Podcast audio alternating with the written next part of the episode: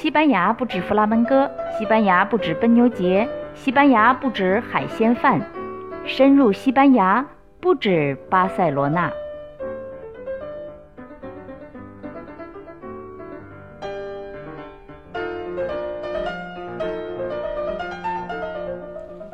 欧啦，大家好，欢迎进入新一期的不止巴塞罗那。先放一段音乐，你来听听。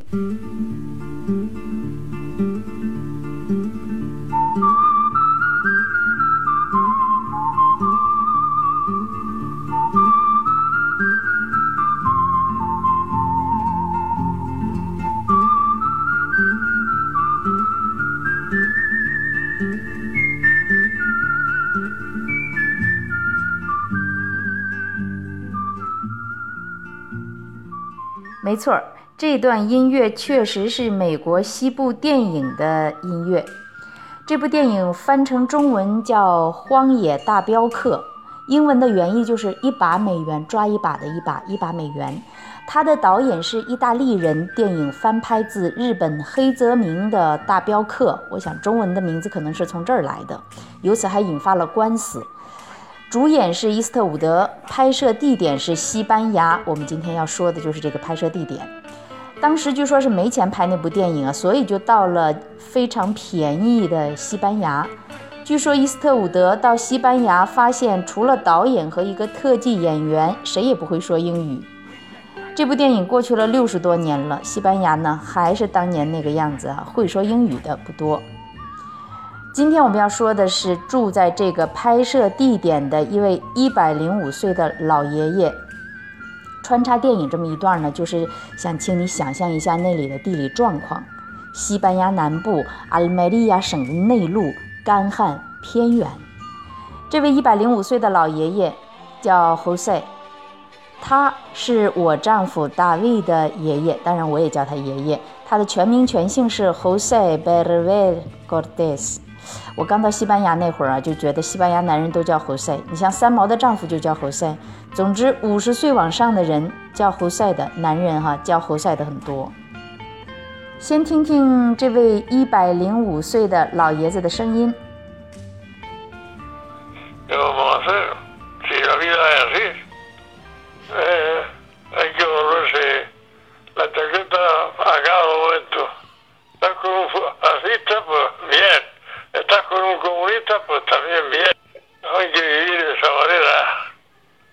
他呀，在谈论政治。他说：“生活呀，就是这样啊。弗朗哥独裁行，共产党上台了行，谁来都得活着。我们村儿就是这么生活的，否则怎么办呢？想想也是哈。黄巾起义了，老百姓要过日子；太平天国来了，老百姓也得过日子啊。”老爷子生于一九一三年，正是辛亥革命两年后。我这次呢，为了做这档节目，认认真真的坐下来，打开录音，听大卫讲他爷爷的故事。因为整个讲述都是西班牙语的，所以我以大卫的声音做背景，我来翻译，来听听这一百零五岁的老爷子经历过什么。Un día estamos sentados en la mítica terraza de Jerga, la terraza, y él me contaba que él cuando tenía aproximadamente siete ocho años su padre se fue. 我爷爷给我讲过一个故事，让我非常震动。我们俩坐在那个阳台上，你知道那个神话一样的阳台。我爷爷说，他七八岁的时候，他的爸爸去了古巴、阿根廷，还有几个地方去赚钱。那时候很多西班牙人去南美赚钱。爷爷的爸爸当时赚了点钱，相当于现在的三四十欧元。现在看来这些钱不算什么，但那时候三四十欧元是一笔钱。这笔钱存在古巴的一个银行，结果那家银行破产了。这样，爷爷的爸爸离开家乡七八年后回来的时候，身无分文。爷爷给我讲这个故事的时候，我很震动。因为一个九十七岁的老人想起童年，还带着那么多童年缺失父爱的遗憾，所以我现在尽量跟 Victor 在一起，就是不要让孩子大了以后有那样的遗憾。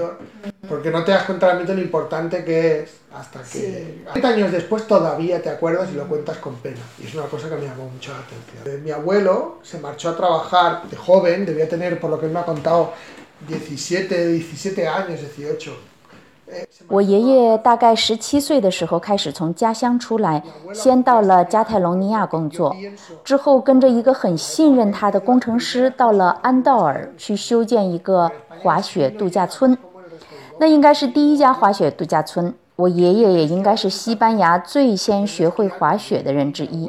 那个年代，西班牙还没有滑雪这项运动。最初会滑雪的人是比利牛斯山的邮递员。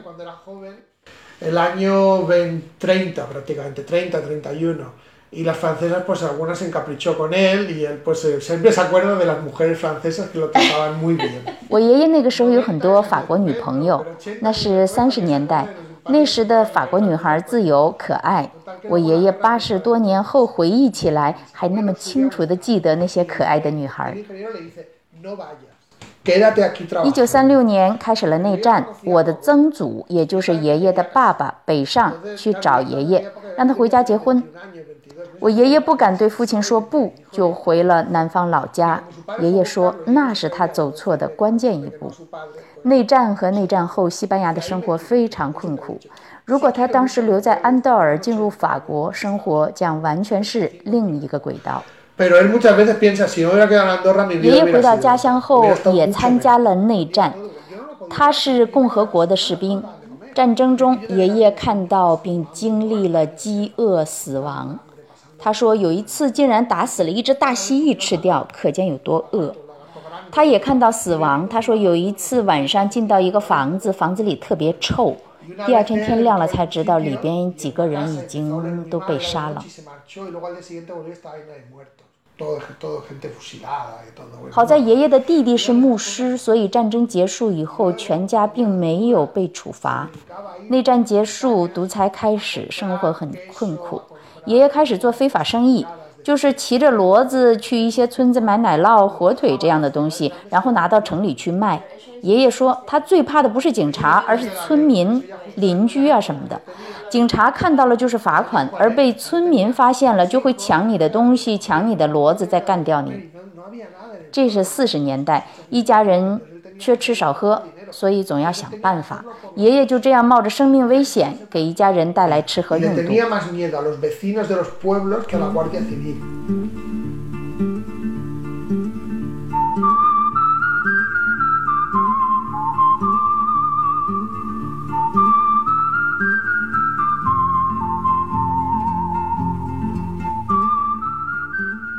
当然，一百零五年故事很多很多了，呃，说也说不完。有一些故事啊，我也听爷爷亲口讲过，比如那些法国女孩儿。我记得爷爷讲的时候笑笑的，九十多岁的脸上坏坏的。他在讲的时候，我就在想啊，好在当时爷爷回老家结婚了，否则就没有大卫的爸爸，也就没有大卫了。那我就也想象不了今天我会跟谁在一起，孩子会是什么样子。所以人生就是由这些事故、意外、错误的决定搭起来的。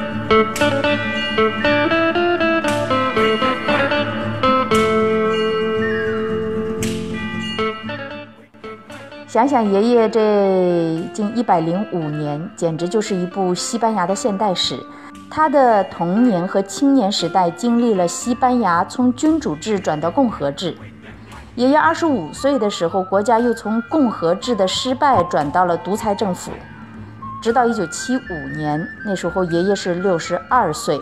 他六十二岁的时候，独裁结束，西班牙转为君主立宪制，直到现在。你想，爷爷出生后不久就是第一次世界大战，之后呢就是三十年代的西班牙内战，夹杂着当时的二战。